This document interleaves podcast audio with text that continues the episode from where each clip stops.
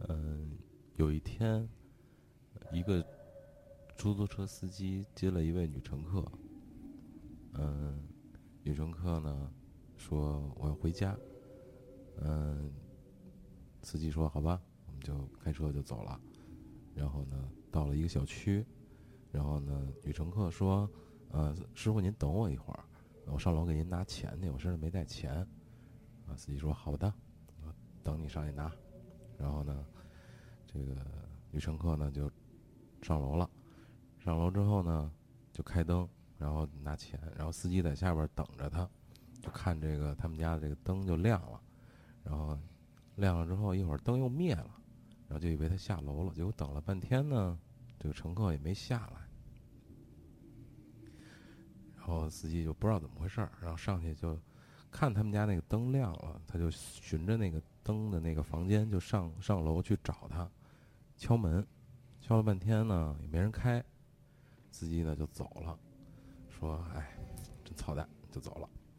过了两天呢，这个呃司机呢又接到了一个乘客的这个，呃，又接了一个乘客说要回家，然后就闲聊天儿在路上，嗯、说前两天我接了一乘客啊，不给钱呀、什么的，说着说着说着，然后就到了这个乘客他们家，然后呢，这乘客说啊，这司机就跟乘客说，哎，我上回拉那女的没给钱，这个就跟你住一小区，就就住这个楼，然后那个乘客说，啊，我也住我也住这楼。然后说是哪个门儿啊？那是就给那个司机就给那乘客指说就就这个门儿，这个门儿就他上回没给钱，然后那个乘客就说，哎，不对呀、这个他们家就没有人住我呀，就从来就没有人，我就住他们家边儿上，这门就没有人没好长时间没有人开，也没有人找找过他，这屋里就没有人。然后那司机就说不对呀、那上回就是这个灯开的呀。然后那个乘客就跟这个司机说：“这个屋里原来特别早、特别早之前啊，死过人，可以啊，这个音乐。死过一个女的。然后这这个女的当时怎么死的呢？就是就是被人杀了。就是这段儿，被人杀了。然后两个当时死的时候呢，是把眼睛给扎瞎了，两个眼睛扎瞎了，然后就就死了，然后眼睛流着血，然后这个那个司机就是不信，说怎么可能呢？然后就上上楼说我不行，我就得找他，因为我上回看见他上楼灯亮了，他就趴在那个门口那猫眼儿往里看。那看在屋里是什么都没有，但是一片红颜色。这个故事就讲完了。哦，就等于那里那那人是往外看的，正是吗？我操！呃刚才杨哥那个脸已经红了啊，现现在还是红的。上次我给杨哥讲这个故事的时候呢，前面有一辆车，那新个车车的那个什么情况？这怎么都那么灵异？啊不是从来没出这这个问题啊。这个是谁的麦？哎，喂，哎，不是怎么回事？今天这都不行啊！然后呢，我就就就是我我上次开着车给杨哥讲这个故事，然后呢，那个前面有一个车，车的车灯呢，就是正好是晚上的时候，然后他踩刹车，那个车灯是特别红红色的，特映在别我们红两个人的脸上。而且我们俩然后当给他时讲完这个故事，我就不行了，而且我们俩在那个穿过一铁道桥底下，你知道吗？然到后啊当时我也不行了。全车全是红的，你知道，我们俩脸全是红的那种。大家好，这里是八十度电台，我是老聂。我是杨哥，我是一贼。大家好，我是龙哥。其实今天我们 Bell other three，对 Resident Evil，今天今天我们那个主题是诸神归位，实际上你知道吗？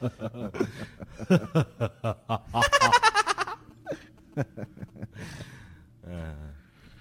说说说刚才那个故事大家听明白了吗？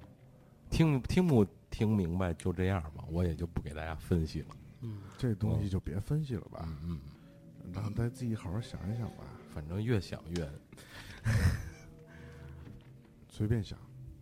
因为我现在想的都是那女的那个，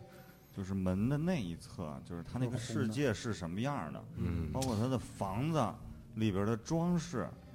是什么样的，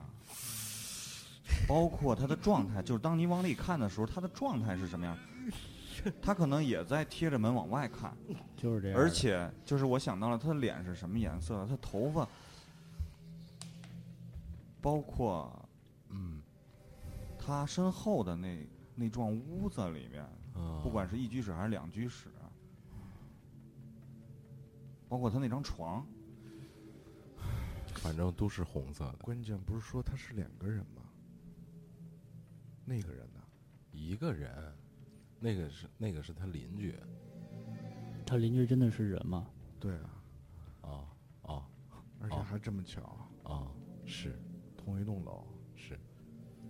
嗯，嗯先想到这儿吧。嗯，我打了个冷战。你说这个， 我打半天了，鸡皮疙瘩一直起。你说这出租车这个，我就想到一个一个加油站的事儿。呃，这是我丈母娘他们家在密云那块儿，是去年的时候，大概呢，呃，是有一个加油站，一天晚上有一个人来加有一有一辆车来这加油站来加油，然后呢，这个工作人员呢就开始呢掏出油枪给这车开始加油。加完油之后呢，就是收完钱也没有开发票，就让这车走了。但是这个人第二天早上起就疯了，然后呢就说怎么回事儿，就是再也不上班了，你知道吗？打电话就是开始满嘴说胡话。后来就发现，就是说调查啊，说说把摄像头翻出来，把他那天晚上上班儿最后一个班儿的那个摄像头给它调出来。然后还一调呢，发现呢，那天晚上他所描述的那个时间段，包括他工作的那个那个点，呃，没有车来加油，是他自己掏出把枪油枪，对着空地浇了一地的油。然后这个人不知道为什么就疯了，这是件真事儿。这就是去年的时候，我听我丈母娘说的，在那个密云有这么一个加油站，就这么一个事儿。但是呢，录录像带、探头什么的都已经查过了，但是这个人不知道为什么他就疯了，他老还跟人说着说，那个人加油没给钱，那个人加油没给钱，让我想起以前一故事啊，就是，嗯、有一个人开车还是不怎么，大概的情况我记不住了啊。然后那个开到一个森林的一个，就类似啊那种荒郊的一个入口，类似那种啊，就是，然后突然老太太扒着他车窗户啊说那个他们不让我走，他们不让我走。我以我印象里有这么一事儿，当时我就故事我也没听完，但是这块儿我就觉得气氛挺好的。他们不让我走，他们不让我走，谁喘气儿呢？哦，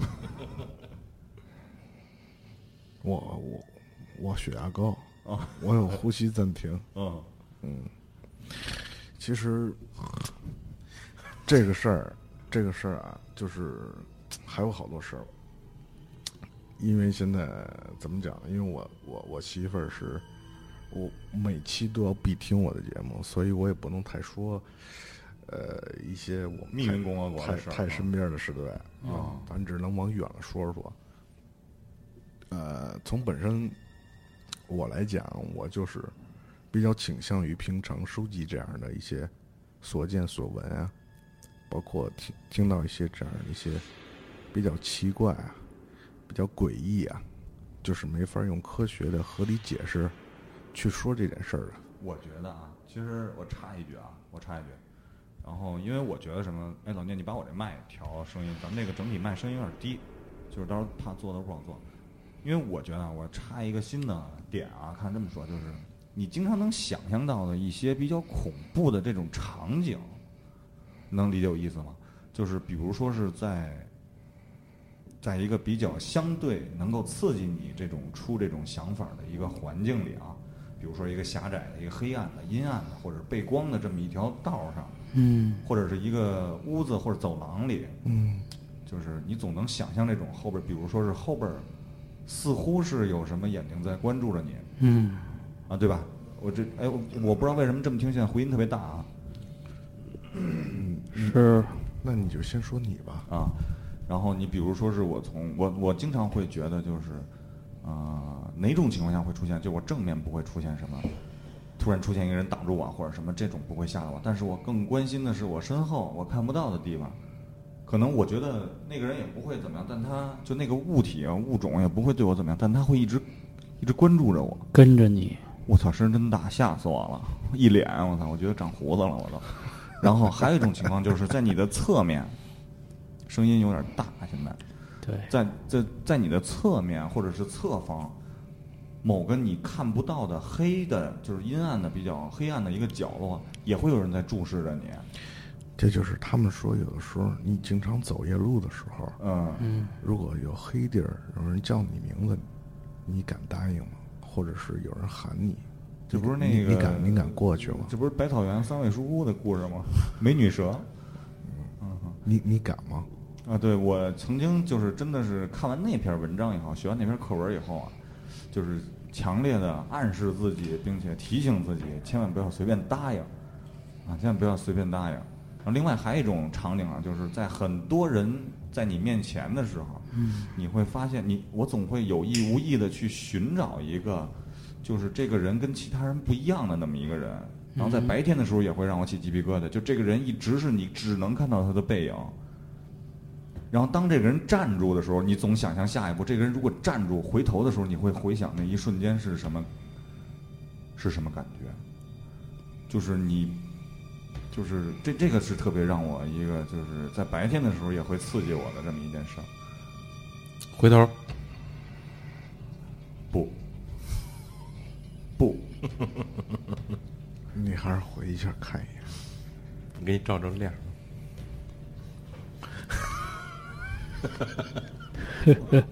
我这个麦声有点儿，完了，另外一种情况就是，比如在门后，比如在某种物体掩体之后，你看不也见也的地方，对，也会让我产生一种就是想象吧。我觉得这种东西就是，也许是我寻求一种刺激，在刺激我自己。也那另外一种解释，我觉得啊，就是因为毕竟我觉得有很多人感觉呀、这种东西其实是每个人都会有的，第六感呀、之类的这些，我。也许它真的就是存在，只不过我的其他的器官的功能跟不上。啊孔孔子不是说过吗？六神之外，存而不论。啊，然后包括这种怎么说呢，就是尤其是晚上，啊，这种就是真的是像咱们现在这个状态环境，确实是能够。如果我要是坐在杨哥那个位置的话，我其实是坐不住。是吗？啊杨，哥后面是门儿吧？对是，但是是心理的问题啊，可以说是心理问题，也有一种暗示嗯，啊，因为给自己一种暗示嘛。就说明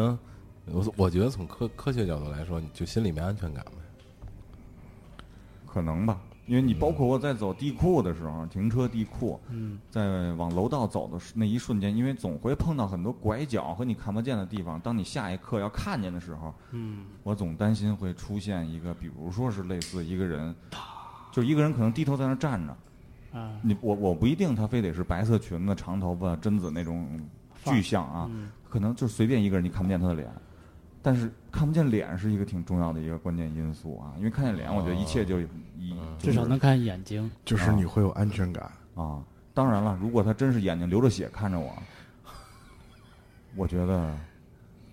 那一瞬间也会是崩溃的，啊，我可能说的第一句话还是我操，我操我操我操，我操你们你们太会玩了，我操！哎，赶啊，紧不是，这这真的真的就是我不知道你们有没有这种，就是这常人说可能自个儿吓唬自个儿吧，但是我却就是当时肯定有一个形容词儿可以形容啊，嗯，叫酸爽又牙碜。算了，就是自个儿给自个儿就吓得都不行了。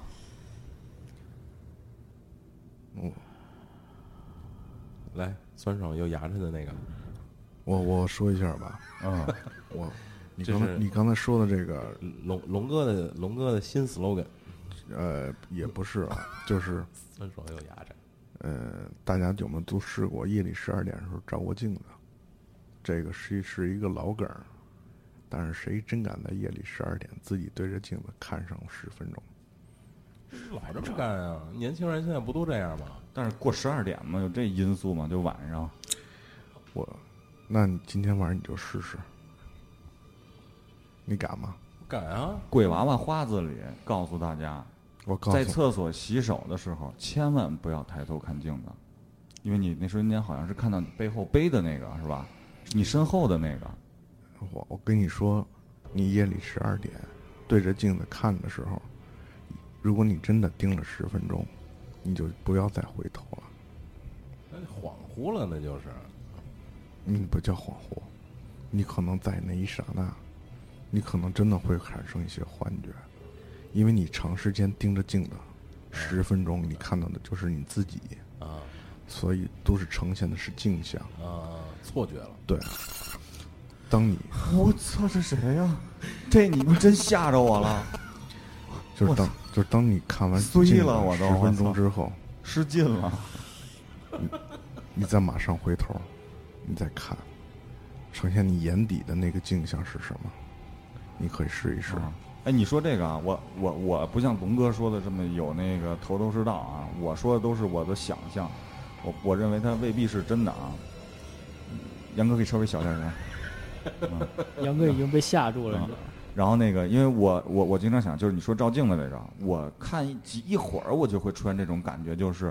那个镜子里的人马上就就会就是跟我就就就动了，就跟我不一样了没错儿，啊！我我会有这种感受，包括他的表情可能会露出一种就是诡异的笑啊，或者诡异的表情向你做出来所以说在卧室里不要放镜子。嗯啊，对，就是我总会有这种预感或者是期待也好，预感也好，但是也确实是一种恐惧、害怕出出现这种问题，所以说我确实对这个还是就是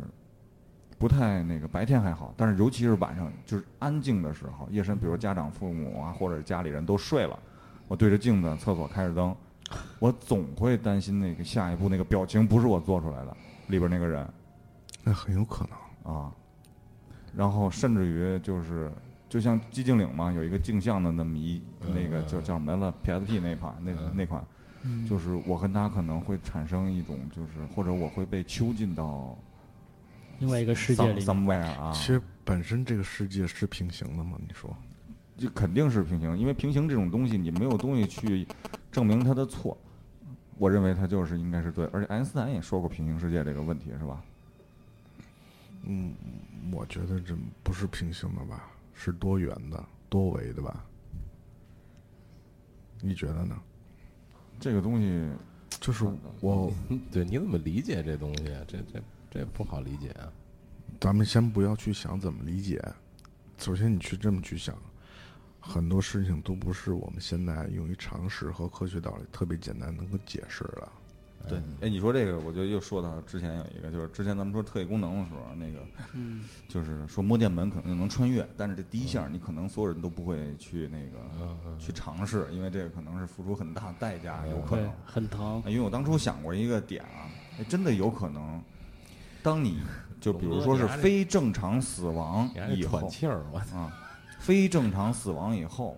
你可能会到另一个世界，嗯，当你在另一个世界非正常死亡以后，有可能你会回到这个世界，但是没有人会去这么尝试，嗯，因为没有这个知识性和这个。嗯，那这理论谁提出的呀？我自个儿想的 啊，我自个儿想。以前我想想写小说的时候，我想通过这个作为一个理论反穿越是吧？啊，就是这种穿越方式是你需要你付出极大勇气的，但是一般人不会尝试，并且也没有人会知道这件事儿。啊，嗯，因为就算你知道了死了，哎，我到另外一个世界以后，也还是存在这个，就是我没法付出这个，并且因为它得不到这种规律，啊，我我觉得有可能，有可能，嗯嗯，哪天我要孬了之类的，可能我去那边了。孬了，但千万不要把我的尸体就是焚烧掉。当然嗯了，阿萨拉曼困是不能烧掉的，对对，所以是说不我能还有烧可能，但是我最终会是会被憋死的。回来，嗯，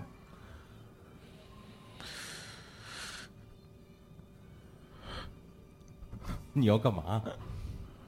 我想特别粗的喘口气儿，但是我觉得这个声音比较大，我只能是放慢了，屏住呼吸再喘口傲气。慢是跟他妈喘不上来气儿似的。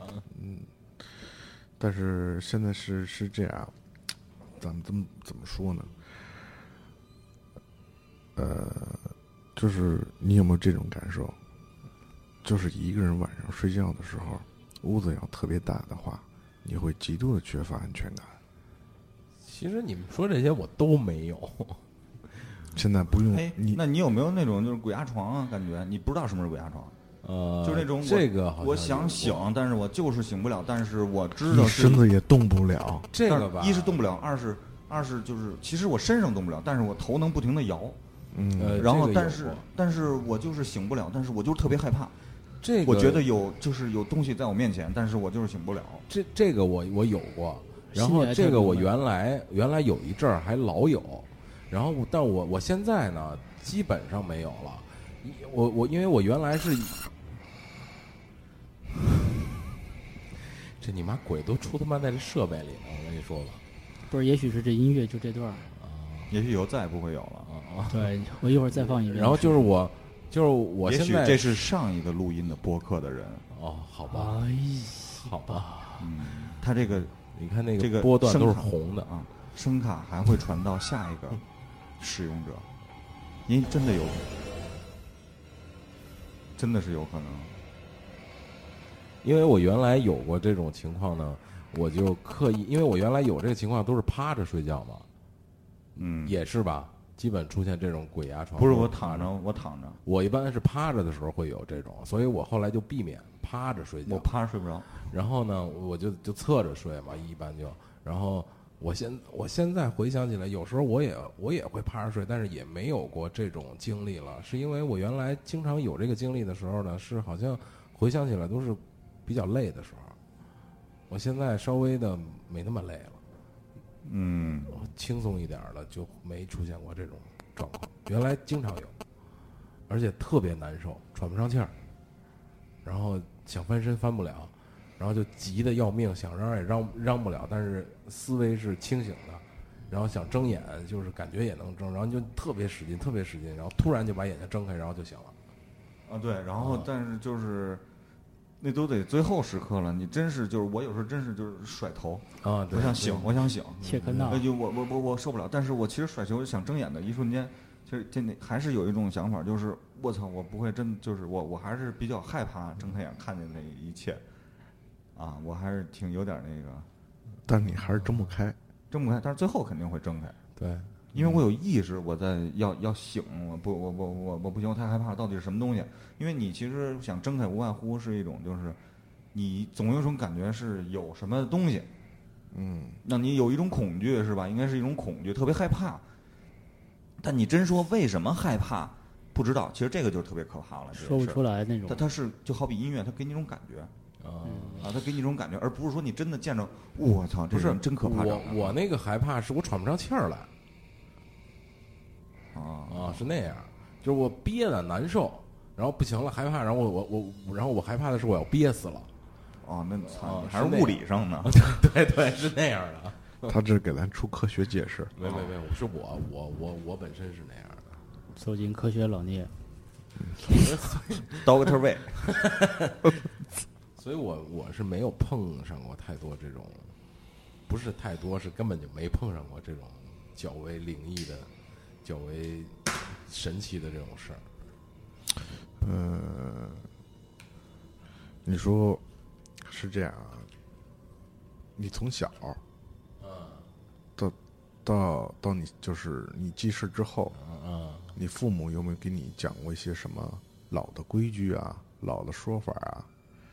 比如说什么小孩在屋屋子里边儿不要什么掏裤裆看呀、没有在屋子里边儿不要打伞呀、没有这些老没人有都跟你说过吗？没有，我们家没有过这种教育。哦，打伞倒是我倒听说过，就就别在屋里撒尿，剩下的都 没有。这是最基本的要求吧？好像对狗也这种要求。就是没有这种规规矩。 你那可能你这个受中国传统教育还是不够多。你讲讲不能打伞是什么意思呀？呃，我记得泰国还是香港有部电影叫《见鬼使法》，看过吗？各位，没有，没有那里边就描述了有十种方法可以看见鬼，其中有一种就是在屋子里打伞。当然，你这屋子里要不干净的话，你把打你把伞打开之后，你就在屋子里边正中间儿举着这把伞，你就转，慢慢的转，许仙就是这么一月白娘子的吧？你就看，你就看这屋子里边儿，你就会看到跟你平常看到的会有不一样的地方。前提之下是你这屋子不干净。如果屋子干净的话，那就是看到东西都一样。他们说这是一种方法，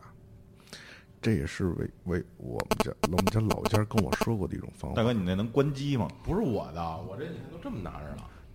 每次你拿开就没声儿了。不是，我都在这儿拿着了，我以为是我的呢。然后但是那个这个电影《见鬼十法》里边还真有这个在屋子里打伞这个。我也有就是屋子这里个接短桥段信呢。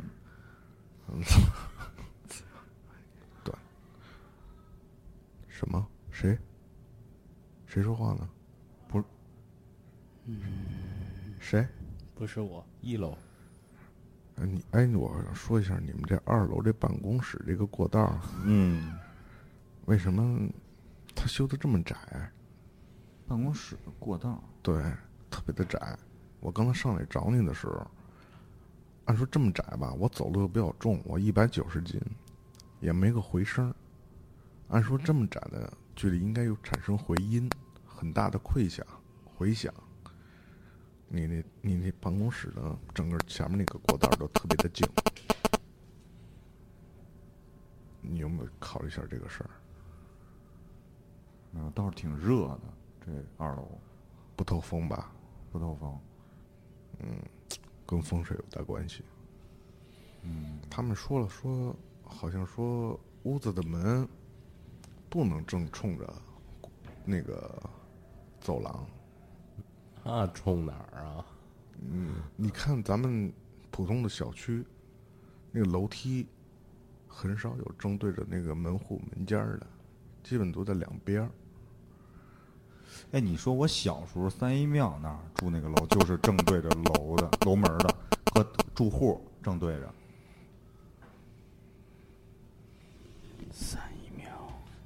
儿啊，什么地儿？人大旁边儿人大苏州桥、四通桥、苏州桥之间，苏州桥那儿以前古清朝的时候，老有人从那儿跳下清朝就有苏州桥了。啊去，有，真是个桥吗？现在没有了吧？这跟北新桥一样，只是一个地名儿。北京看来今天这电波也不太正常，是吧？龙哥，你那手机离远一点，我觉得那个我手从你，我手机在这儿呢，但是这个特别奇怪的一件事儿啊，谁的手机到底是？就是你这个哒哒哒哒哒哒哒哒哒，全是在你这音轨上出现，其他人音轨上出不了。我的手机都已经拿那儿去了，大哥，大哥，我手机都已经放那儿了。那你还是拿过来吧。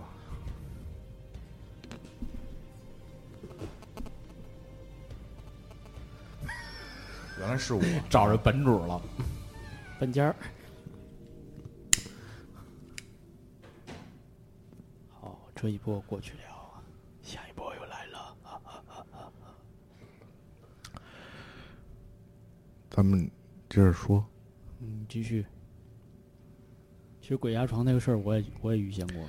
就是你心里跟明镜儿一样，什么都清楚，什么都知道，醒着呢啊！醒着呢，就是你动不了，然后你就我睁不开眼，连眼睁不开，就怎么也睁不开，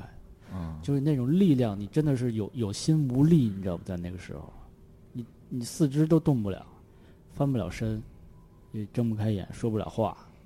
然后你心里都知道，你就是你可能有一个力量，你想把那个东西推开，或者是你想让自己脱身，就在那个时候，你真的是无能为力，特别绝望那种感觉给你，或者给我至少是这样，特别绝望。其实有的时候吧，咱们可能疏忽了或者忽略了很多，咱们容易能够撞到一些灵异的或者是这种比较奇怪的现象。大家都走过夜路吧？嗯嗯，杨哥，你走过夜路吗？走过呀，走到哪儿啊？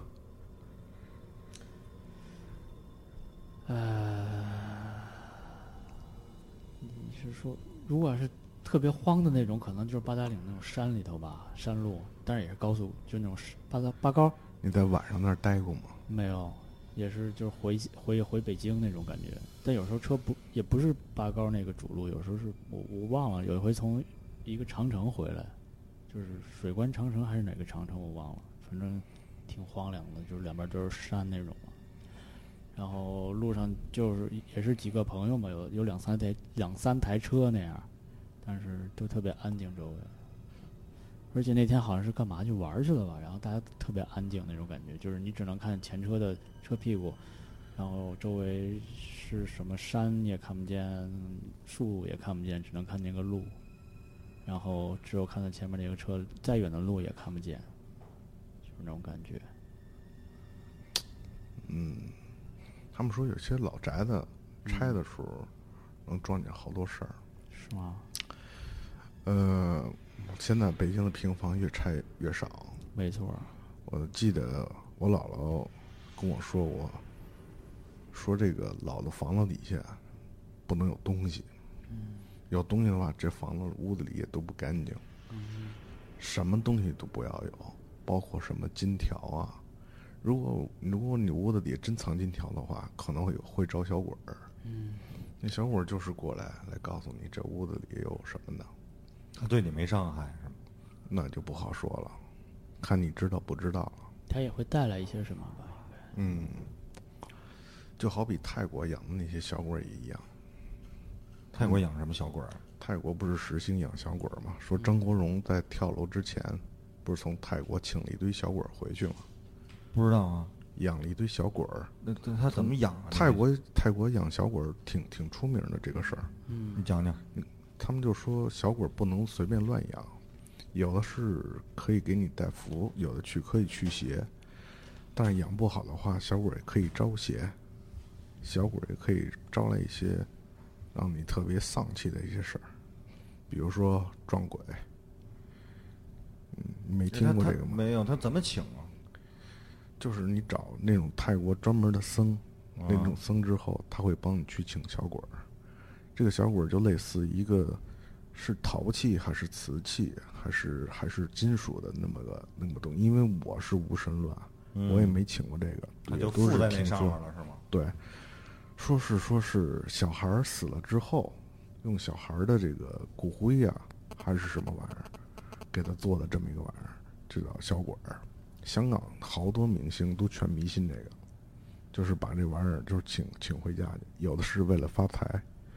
有的是为了驱小人，有的是为了什么保平安。但是小鬼儿不能随便乱养，如果养杂了的话，就给你招鬼，鬼上身。他们说张国荣不就是吗？养了一堆小鬼儿，后来自己就开始精神就不断的就出现幻觉。异度空间，嗯，对，包括就是他异度空间的时候，是他整个人精神状态是最不好的时候。后来最后自己就选择了一天从那儿跳下去。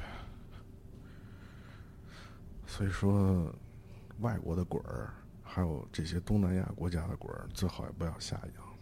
包括那些什么佛牌不要下戴，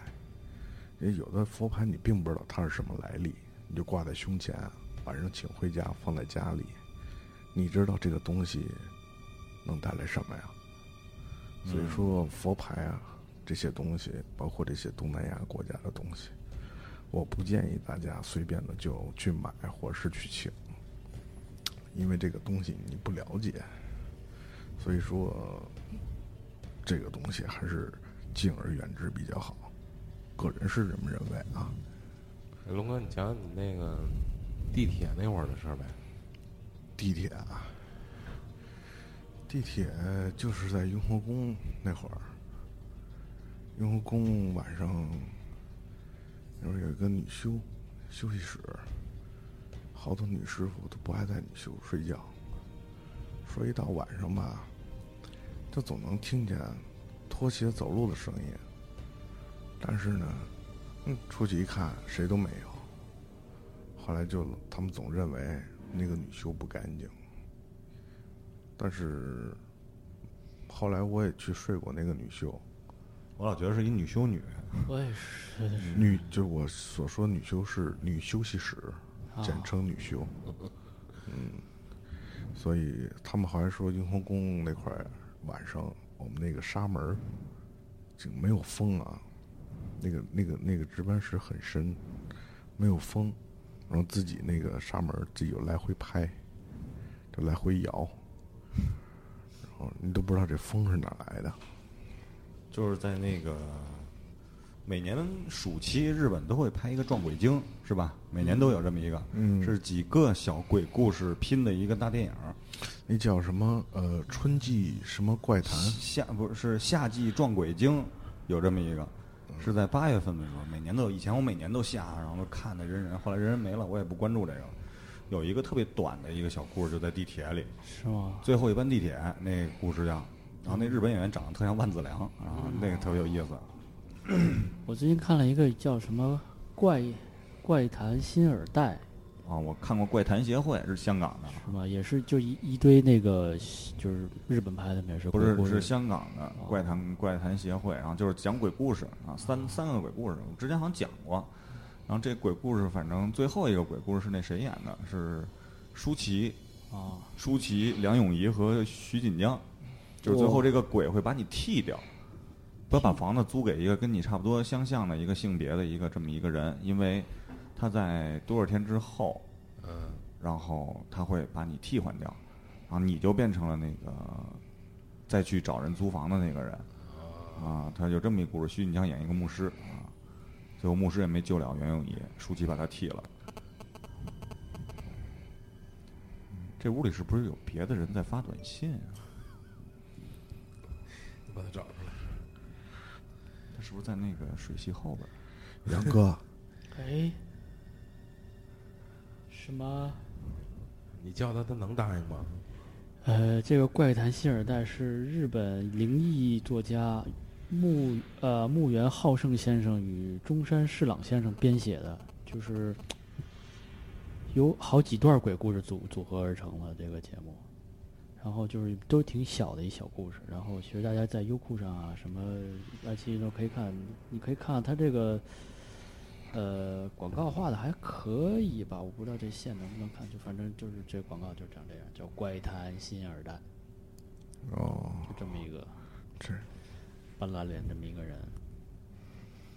啊，我反正你说这，我又想起来那个，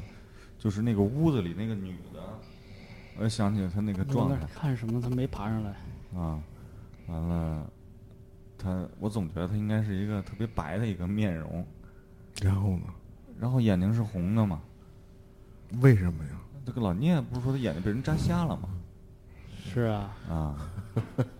其实或者其实他根本就没有眼睛在那儿看，我这找了几个老北京灵异事件，嗯，可能有几个应该大家都知道了。嗯耳熟能详。啊三四。五，三四五这个好像是那上一期灵异就说过了，你是我这我好的几了个是呢吧？有一啊个这你里是有我一的个了。 菜市口刑场知道吗？菜口刑场啊，知道啊，菜市口刑场的事儿菜口刑老有人，敲门是吧？是吧？嗯，是不是老有人敲就是门老胡同？夜里老有人敲门，一个教场口胡同吧。以前那是菜市口刑场砍头的地方，肃顺就是跟那儿砍的。隆福寺大火，龙福寺大火，他们说是把龙福寺的灵气跟风水都给烧没了。自从那大火之后，那那个地儿就真的再也火，就是旺不起来嗯了。没错，，一把大火全都给燎了。嗯，就那个地方很怪，而且你看那地方那个楼房啊，就旁边有个什么大厦，都没有门儿，不知道为什么，就它一二三层就封死的，从一个面儿看，它那个嗯它本来原来做的是带牌楼什么那种，就是中式那种，有一牌楼一个门门那个房檐儿那种，但是现在全是糊死的那那个那个全是大石头，就是那种石材啊糊死的，但那房檐儿还在，就特别怪那个地方，应该而且那底地儿也没拆是吗？没拆，而且那个应该是个就是个入口，因为它有台阶儿，你可以从台阶儿从那个应该能进入的一个入口，但是那已经被封死了，不知道里头是什么东西现在。我记得谁是龙哥讲还是什么之类的，进那个也不是什么一老宅子，是七十二号、八十二号、八二一嗯八十一号啊。朝外八十一号然后院，上到顶楼以后，门口把椅子看见，把椅子赶紧就撤了，赶紧就跑了，也不是甭管是转传奇也好，或者随轻轻的关键说是是那把椅子没有没有土没有土，啊，其他地儿全是特别土，只有那把椅子是新的，嗯，没有土，然后这些人就撤了。当初我跟洋洋我们大学的时候去冒险，啊是吧？那会儿理工大学那个六号楼啊，我不知道嗯上次讲没讲啊。理工大学那个六号教学楼是比较特殊的一个，因为那个楼呢是五十年代苏联修的，跟军事博物馆啊什么那种楼结构是一样的，楼特别高，楼道特别黑，夏天特别凉快。但是后来也说为什么凉快，因为可能是阴冷对，啊，老宅子都有阴冷，对，然后那个楼呢，晚上黑灯以后，是特别的那种，就是那种凉气啊，特别让人倒吸的那种啊。对，有一种就是逼逼出那种凉气那种感觉。嗯，然后我们就结伴一起，我们二四五就开始进去冒险岛游戏，嗯，然后说了说好不许跑，但是最终结果有一个人跑，所有人所有人都在跑全撤，全跑，而且啊那因个、为那个包楼括那会儿嗯讲那种，就甭管是真的是假，是是那什么了，就是挺挺俗气的鬼故事，就是照照片儿照出红卫兵啊什么之类的，嗯包括那会儿一进教学楼，我杨哥，我记得你还记得不记得？左手是一个楼梯的一个门儿，对，然后那打开那门儿是通向地下室的，是的，但是就是那个楼只有那么一个地下室的入口，至少咱们来看，嗯其他地儿因为都是屋子，而且那个楼梯只有那边儿和右边儿有小的那边儿小门儿、小后门儿那块儿，但是小后门儿是没有通向地下室的入口的，也不是说被人盖住了什么，只有那个楼有。然后打开以后，那里边儿是看不见底儿，嗯，只能看见门口的这个楼梯。那个没去探险，我估计也也没人敢去我啊。突然想起来，刚才说菜口刑场那个，嗯那些没有人认领的尸体，你知道都去哪儿了吗？啊，去那个就是现在是那个中移动那个大厦那边儿吧，不是，就是我想想那是西南角那边儿埋的陶然亭公园儿，啊，对，那就是西哎陶然亭公园啊儿陶然亭公园儿那座山就是大雪山吗？啊，不是大云山，是陶然亭东，呃，应该是东门儿。陶然亭东门儿一进去那座山，就是那些无人认领的尸体，就全都埋在那山底下了。嗯但还有一个说法啊，就是你看菜市口路口四个角嗯的开发商，只有西南角是不是住宅？嗯因为那个住宅是不会买那个。你看它东南角是中运城，嗯然后再往那边是平房和那个菜市口以前菜市口商场西马特那块儿，嗯嗯，那后边也是一个新开就盘吧，也算是一个楼。盘啊，只有西南角是这种商业用地，没有那个啊就是中住移宅动那大楼是吧？对，对然后再往南走，走到二环那块儿是叫什么来了？风止园儿是吧？风清止园啊，清清清止园园儿，儿，清止园儿那个楼是风水做的嘛，就是全是大洞，对，因那为以前是监狱嘛，啊，叫白日方是吧？不是就是就北京一间，啊，北京一监，反正那块儿拆了以后，因为那个一监里有很多就是冤死的嘛，啊，然后就是开发商宁可舍去，因为那个大洞掏的至少得四四五户、五六户的那种户型，啊很对奇怪，看起来不知道为什么要在就那个全部都是楼里空掏洞。的，因为是意思就是让他们走，啊，有一个地方让他们能疏散他们，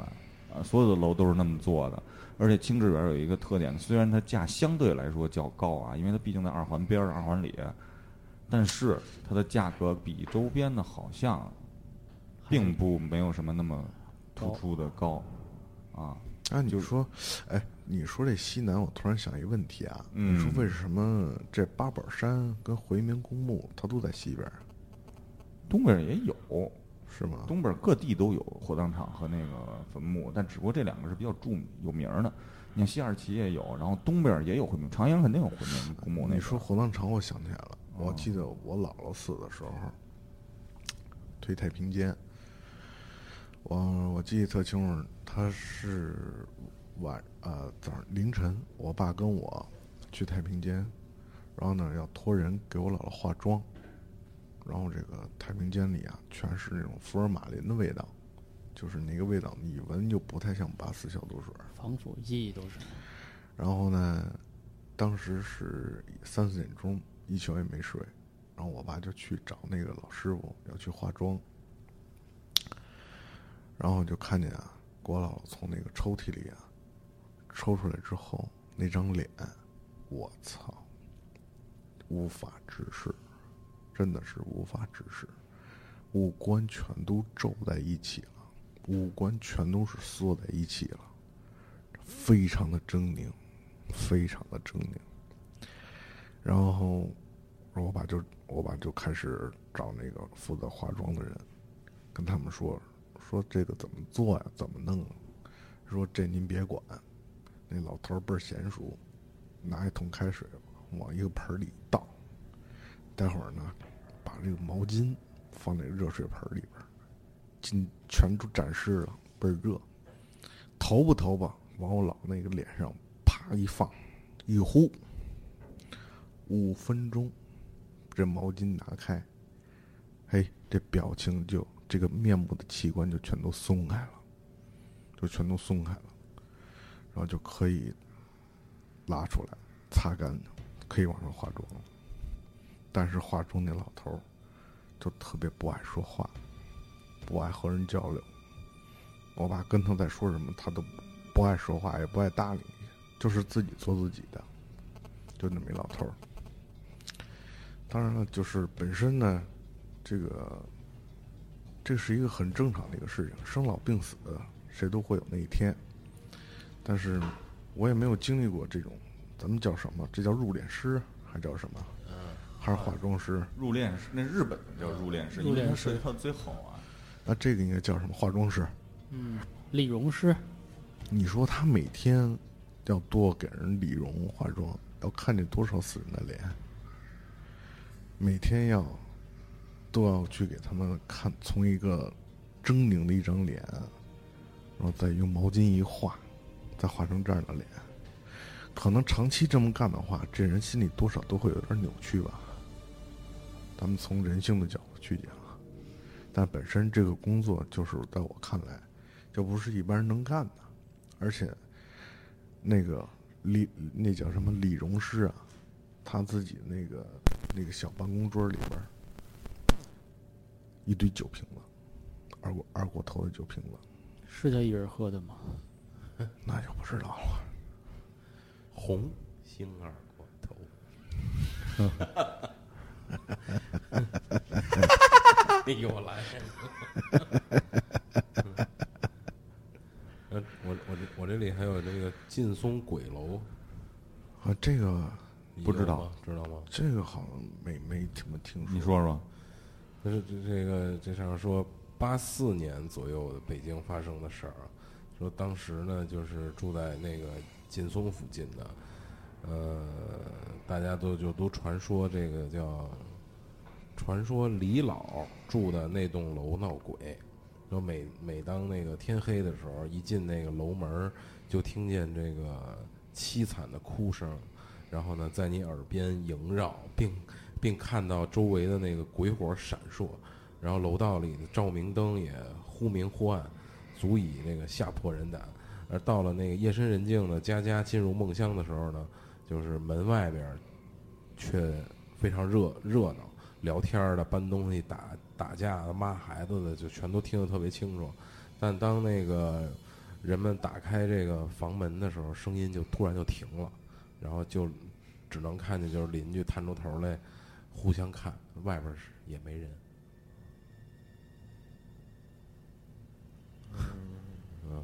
我还头一回听说劲松鬼楼这事儿。然后我这好多呢，还有这个什么万寿山的佛香阁，佛香阁怎么了？白天去过，晚上没去过。对，说那个说为什么万寿山上要盖一个佛香阁，就是说当年皇帝在这个想在海淀这片儿风景秀美的地段儿我刚打一冷战就这样了，弄一个弄一大园子，然后最早是这个乾隆，然后人家说这个万寿山下边是个古墓，然后呢就是明朝某个那个王妃的墓，然后就不让动，然后号称这个妃子当年嗯，不是个非正常死亡，不是个善主，哦，就是他的这个墓不不能动。然后乾隆听了说，就是怕什么挖，然后这个底下的人呢就，呃，就开始挖。然后当时只当然，呃，然后谁知道就是挖挖了，挖了挖出乱子了。就乾隆亲亲眼到现场看了一眼墓的这个大石门已经被挖开了，可是门里面刻着八个大字：“你不动我，我不动你。”然后乾隆一下就吓坏了，赶紧命人把这个土盖回去，并在这个万寿山上盖了一个大庙，镇住。这就是佛像阁，有点意思啊！嗯，你不动我，我不动你。还挺白话 儿，他不说个乳，嗯，这还有西单小小石虎胡同三十三号，不知道 thirteen three， fifty t h r t h r 嗯这我就直接念了啊。你哪不是之前念的？好歹我还组织一下语言， 你知道吗？别别太像念的，你知道也吗？也有手递手和传切对对配合，对，嗯，这个是曹家屡屡遭巨变之后，曹雪芹就离开了这个，哦，嗯，然后这个迁迁居到迁居到这个西单的这个小石虎这胡同，然后曹雪芹就在这里写下的这个《石头记》，然后纪晓岚曾描述过这所房子，叫做呃公文达公次第在宣武门内石虎胡同，文达之前为右翼宗学，宗学之前为吴娥府，就是吴三桂的嗯吴，三桂之子的府，啊，然后吴娥府吴娥府之前为为前明大学士周延如弟，呃，越年祭酒，故不免有时变怪，然不为人害也。就亭西小房两间，曰号春轩，嗯，然后呢，他写到后边是为为文达宴建宾客地北壁一门，横通小屋两极，呃，同铺夜宿其中。睡后多为寐出，不知是鬼是狐，故无敢下榻其者。就据当地居住的人说，在这里住的人时间长了，会在夜里听到丝竹之声，夹杂有年轻女人幽怨的吟诗声。幽怨吟诗声是吧？你不犯我，我不动。这都是那北京的老老老宅子的事儿。你说点儿那个念，嗯，呃，不是你你你你你经历过或你听到过的，我他妈没听，别没听到过。一羊这这这个听过吗？这个凯奇大厦马马甸儿那个生产力大厦，这没听没听过，我知道啊，那我是知哪道里那地儿，就是三环外面北边儿啊，那大厦怎么了？就说凯奇大厦地下二层，呃，地下二层的从正门口下去，下两层，然后向南走有一个厕所，呃，那里很诡异。说这个大厦，我和他他这个写的人说，我和我弟弟去那儿玩儿，然后呢去找那个厕所，里面灯光很昏暗，那里的厕所是那种一个一个洞的那种，一个洞那种是是哪种？就一个坑儿一个坑儿的呗。蹲坑儿呗。嗯，然后我一进去，感觉叫就很恐怖，那种感觉真的真的很恐怖， 是一种说不出来的感觉。或许是那时候小，自己吓唬自己，用一个词儿描述毛骨悚然。这人怎么就写废话呀？我操！然后看看啊，在哪儿？中国什就么是大那个生凯产奇力大厦生，产力大厦，北三环。凯奇北大三厦，环生产力大厦？就在三环边儿上，那名字听特别熟，我特别有挺有意思的，凯奇通讯嘛，以前那边儿特文革那边儿，哦然后他说好像他弟弟也上厕所，但是好像也没上就出来了，然后后来好像跑到双秀公园那边去上厕所了，双秀公园就在他边上吧，对面啊马对面儿，嗯，好像也是地老公园了，现在也是，就跟东单公园。然后后来说，过了几年，我又看见我弟弟说起这件事儿，两人都有记忆。后来听说盖了盖那个楼的时候死了不少人，有地下摔深井的，有搭搭吊车什么掉下来的，再后来就搬家不住马甸儿了。你你说这个盖房死人这事儿，我可以说一个，就是嗯上回去多伦多那儿有一盖盖一个大楼，然后我也不知道嘛，第一回去，然后就在它底下有一个广场，那广场上有一有一个凸起的一个一个小方墩儿吧，也不是方墩儿，有反正可能得有几十平米那么一个地方。然后上面就是就跟那长城似的，有那烽火台，有起有落有凸起，大家能想是那个东西。然后在那凸起的上面就会写盖一个楼时候死那个人叫什么名儿，然后因为什么死，然后我就看了，有的人是因为那个触电而死，有的人是被呃封在水泥里头，可能出了事故而死，然后那些人的名字都有那些名字，虽然说我我不知道那些人的名字是什么，但我这事儿我记得特别清楚，我觉得看那个时候我就好像能就回头就看那个楼特别高，我就感觉那些人都在里边那种感觉。现在不是说也有那种杀完人之后把人藏在这个墙里面，故意的藏哦，在那风个水墙泥之墙前里那头，个就就前一阵儿香港一新闻嘛，嗯，然后那个把一个人欠了可能要钱，然后一女的跟一男的另外一个一块儿把人弄死了，然后最后注水泥灌水泥给弄的。后来怎么发现这事儿？就是他放封在水泥里还是有味道散出来嗯，嗯然后最后刨出来，然后发现这个人就是就是被住在里边儿，就其实就是就这种状态嘛。嗯，哎然后包括之前说的那个，有一个学生把他妈杀了，那个还是说在逃呢，北北大那个在逃，啊，七月份回他妈其实已经死了，然后封在那个每一个就每封一层里边都会搁活性炭吸味儿，然后他妈就被封在那个屋子里了。你哎，就是咱们客观说，这个音乐我觉得真的是特别到位，啊，就是他能够那个一是到位啊，就是说的事儿到，但二是他给你带来的感觉，真的，我觉得你哎，你分析这种音乐，其实有的时候你总会感觉恐怖的音乐是安静的，是是鬼魅的，嗯是是那种可能是就像是那种未知性的，而这种音乐是完全是让你心乱的一种音乐，就是那种你已经乱了。啊，我就是啊你，嗯就没法组织了，你知道吗？哎，先你真的你就就过啊这全场尤其是就这段音乐是，你丫、这个鬼就特低俗那种， 就属于你妈那个，就是就是《西游记》里，然后把那个唐僧逮到那个什么洞里来小妖精，就这么洞小，你说的是奔波霸，霸波奔，就类似这样。俩鲤鱼精是吧？哎，你说咱们现在四个人都坐这儿不动，就这音乐这么放着，咱就敢坐俩小时，哟， 也不聊天儿，咱就这么听。然后坐坐俩小时之后，咱们再出去。都迷离了。然后一开门，其实你发现你想象中楼道可能是亮，但实际上已经全黑了。已经都黑了，不 我想象的是开门不是这，已经不是这个地儿了，不是这个餐馆或者不是什么地儿，是另外一个地方。我也不知道是在哪儿，那门冲哪儿开，不知道是怎么回事儿，不知道。就就你这二层以这后个北办京公室，灵灵异事件多了个地儿，嗯，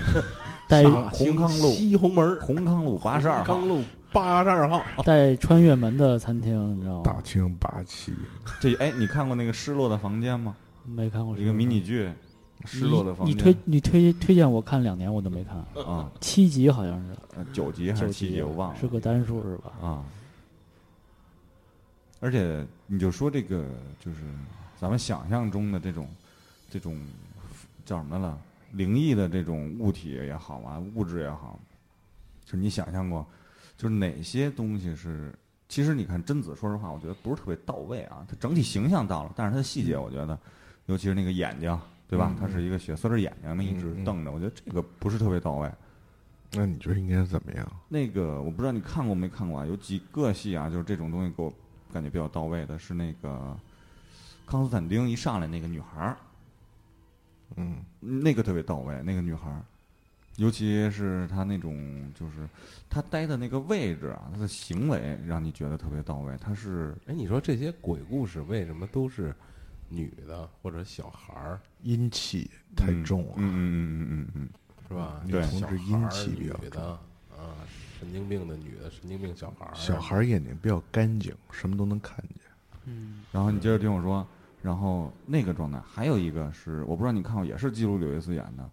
嗯，魔鬼代言人看过吗？嗯好像跟阿帕西诺演的那个，嗯嗯他是一律师的那个，嗯然后他太太不是精神分裂了吗？在去纽约的时候，然后跟那些阔太一起试衣服的时候，突然有一个女黑人女的脱了衣服以后，然后在穿衣服的时候，那个嘴脸就变了，是一个厉鬼啊那个样子，记得吗？嗯啊，就那种样子是我觉得，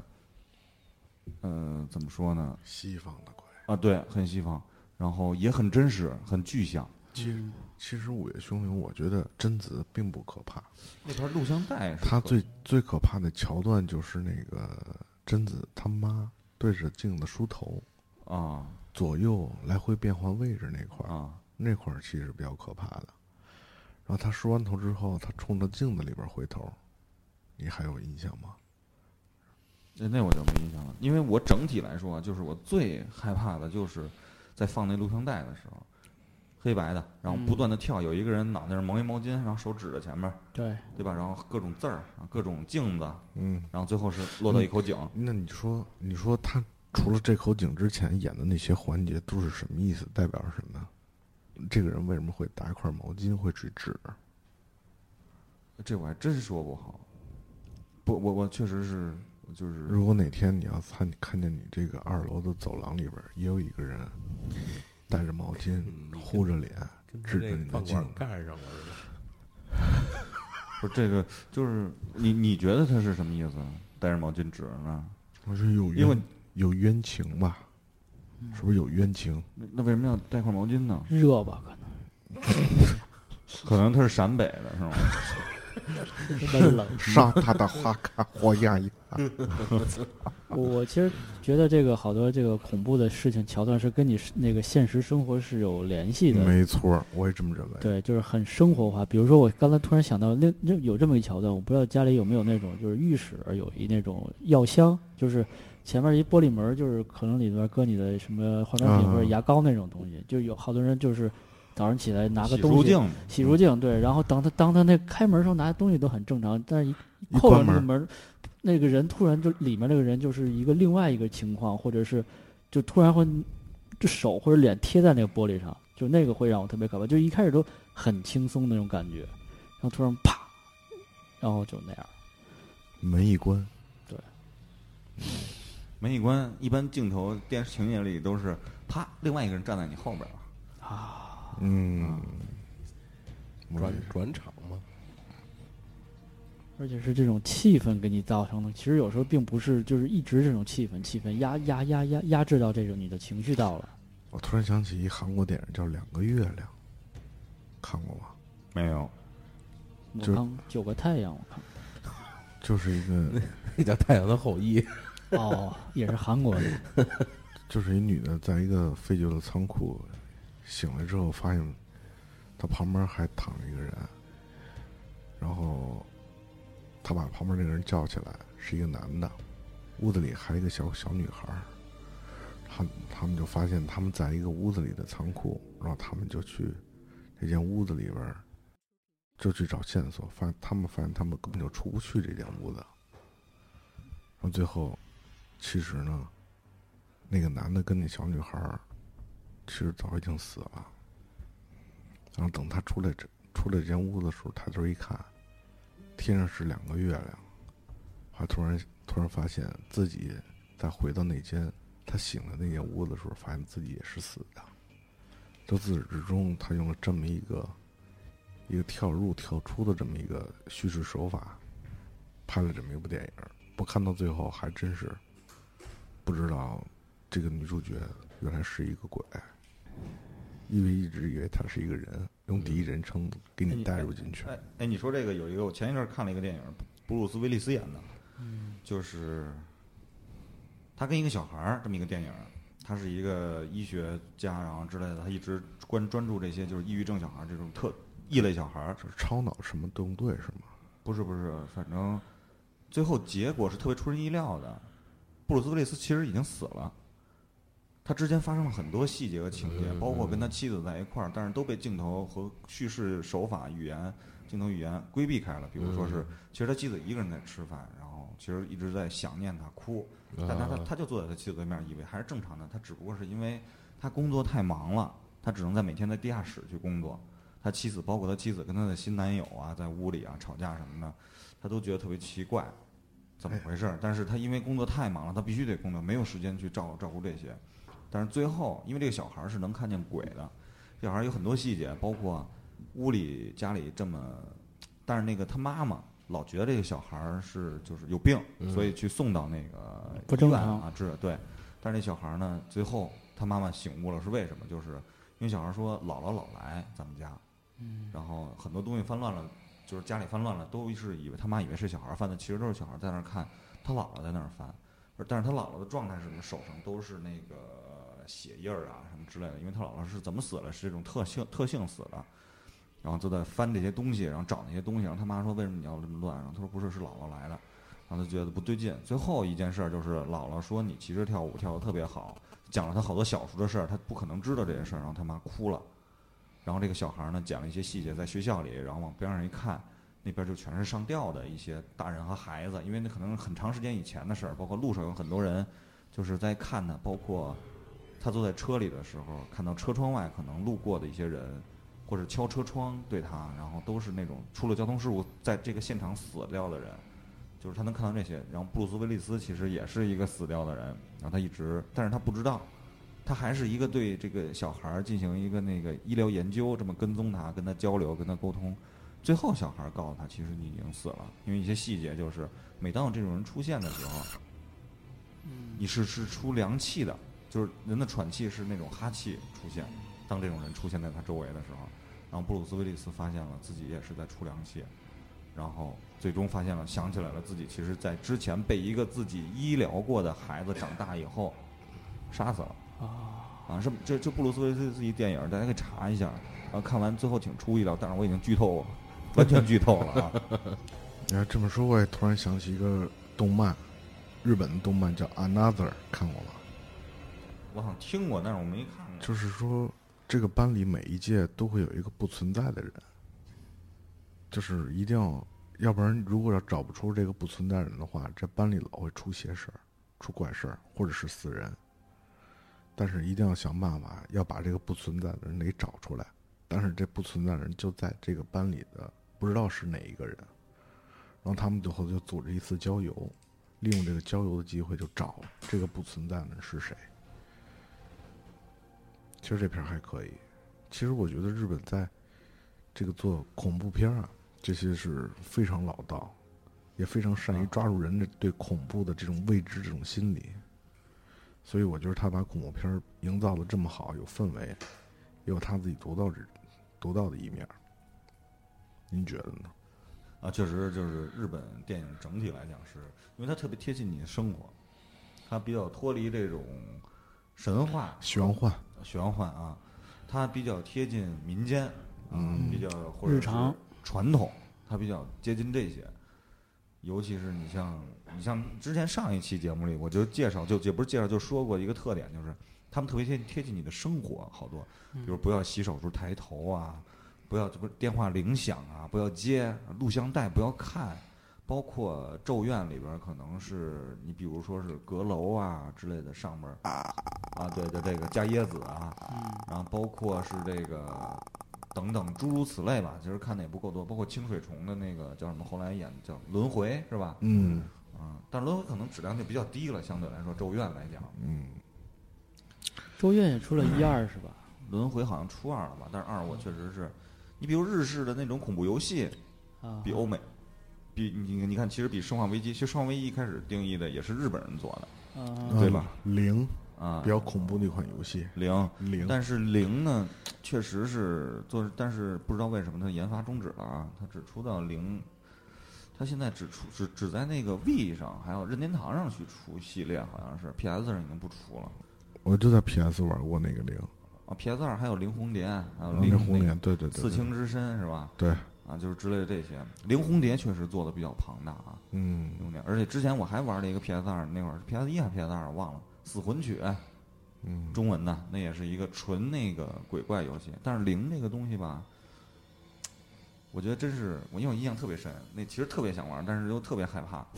我玩到德川家，我就不玩了，我进了德川黑呃黑川家还是德川家来了，忘了。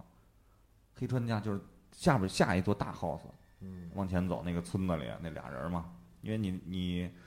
因为那他给你感受是你第一眼你看不见鬼，你平时正常状态你看不见，嗯你只能感受到，对就是就是手手柄在震，然后你就拿相机去去去看找扫去啊，对然后攻击他用拍，啊，那个游戏还可以吧？我觉得真是独树一帜啊。因为最早你看玩《生化危机》也是希望这种恐惧感啊营造，包括《生化危机》现在也还在打这个口号，包括它的《生化六》也在说，就是 Leon 那个篇章是我要回归《生化一》的那种原始恐怖嘛，而不是像现在那个那个 Chris 那股那种，就是我操，完全变成魂斗罗了，就是就是他妈开枪啊他嗯啊打妖怪，啊，就是开枪，他要回归原始恐怖和解谜，然后包括《咒怨》，其实《咒怨》很好的做了一点就是那个雾，那个雾最大的作用就是让你对未来、对前下一步的未知，你有一种压抑和恐惧，你不敢特别快速的往前冲，你怕，反正我是这个感觉啊，尤其是《咒怨二》。《咒怨二》，当你碰到第一个那个小妖怪人儿的时候，还有那个倒三角儿，三角头，其实这就是欧美恐怖电影儿，他们就更能营造的就是视觉上的恐怖，而日本电影、日韩包括泰国电影的恐怖片儿，更多营造的是一种氛围、气氛上啊的，气氛上的，让你自己去感知，让你自己去想象，给你留下很多的空间。嗯，所以我觉得这个可能也受咱们的文化传统影响，对中西方文化的对不对一样，对，欧美比较直接一些，简单粗暴一点。反正我就看过几个那个泰国的，都还挺挺瘆人的，嗯，泰国确实是，挺猛的都。我他们说泰国本身这地儿也比较邪，他们说。我都忘了叫什么名儿了，反正看过几个，就是那个，就是就是他一直不知道他身上背着那个鬼那个那是鬼娃娃花子吗？不是，是吗？鬼娃娃娃娃花子。反正就是我看他的一是直泰背国的那个，然后他一回头那是看见泰那国个的体吗育老师，不是日本的，日本那的哦我看的那是泰国，可能回头一看反了吧体，回头看体育老师后边背了一个小孩儿，对啊，鬼那娃是娃经典的一个。我这得这片儿得十五年前，没有那我对看的那个是他没看回头看见背着，他就是他就不知道，然后自己有时候老觉得自己脖子疼，然后老觉得自己肩膀疼，然后有时候他自己腰腰体重去，他一看这是不是体重秤坏了哦啊。鬼娃花子也这有样，毛病什么的，鬼娃花子也这样。泰国对版，，然后那可个能就泰国版是的嗯好像就是那个叫什么来了就是撞鬼精的那个，有有一期节目就是有一男的肩膀老是一高低一高低，不是一一一一个高一个低一高低一高 低，我操一肩高一肩低，老是这么一个状态哎我。今儿还遇然见后这么一个正镜人，头正好在餐馆里说你这个一肩高一肩低，这一嗯瞬间拍这个男的，正好就是借了个错位，等于身后那桌那个女的是坐在他肩膀上，那女的一直低着头是个长发啊，啊，啊，然后实际上就是有这么一个，就是挺挺挺，当时我操啊，然后我就想起了我照相人老说我别抬右边肩膀，别抬左边肩膀，一高低一高低，一个一米六，一个一米七。那谁，反正那评我我周围有这样的人，小小亮，杨小亮走走道儿就是一脚高一脚低，一脚高一脚低，一会儿一米六，一一会儿一米七。我说他肯定身上有东西，有钱包和手机，还有车钥匙、家钥匙，行了吧？我觉得今天咱们这个录节目的形式，其实完全就是自己吓自己，啊，我觉得可以了，目的也是自己玩儿嘛，自娱自乐了有点儿。啊我自觉得已经不不不完全就是完全就是不是在做节目了，嗯，我觉得这种状态倒挺好的。就是把灯全都关了，然后就靠着这个电脑屏幕的反光看着看着各位，嗯，每人的脸都是白的，嗯，我觉得有点意每个思。人比平常白了一点。嗯，嗯，然后杨哥，你的后背是门。嗯你去你去怕那个猫眼儿看看它。其实我觉得咱们应该做一游戏。啊你，这屋里我刚看半天有窗户吗？没有，没有，其实应该把门打开，留个缝儿。咱们四个人玩笔芯儿，这笔仙儿怎么玩儿啊？咱们四个人把手交叉在一起，一人中哦间我啊个笔是吧中间握一根笔，在一张纸上，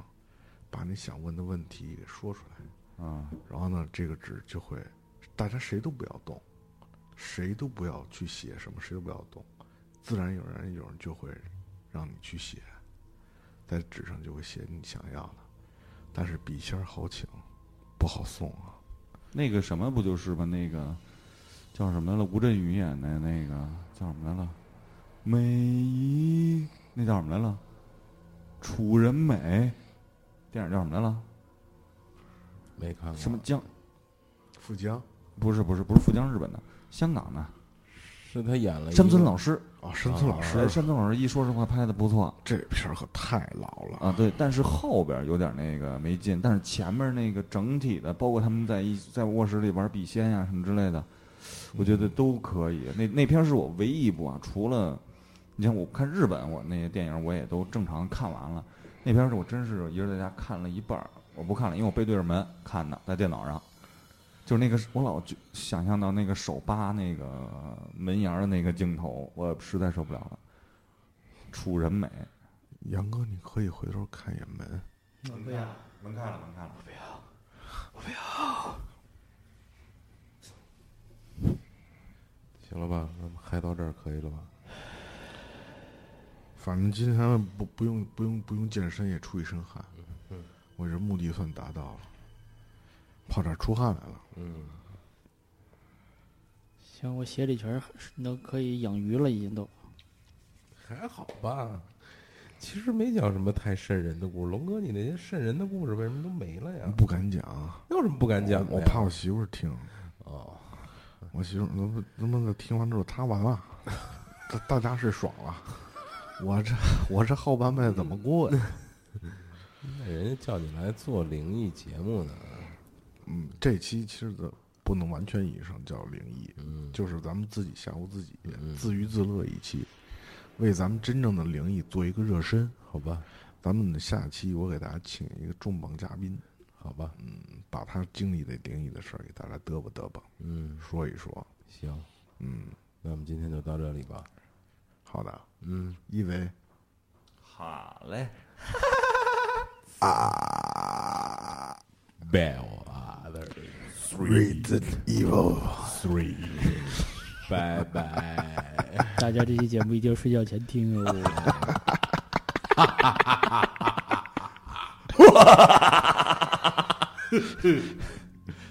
哎，怎么还没停啊？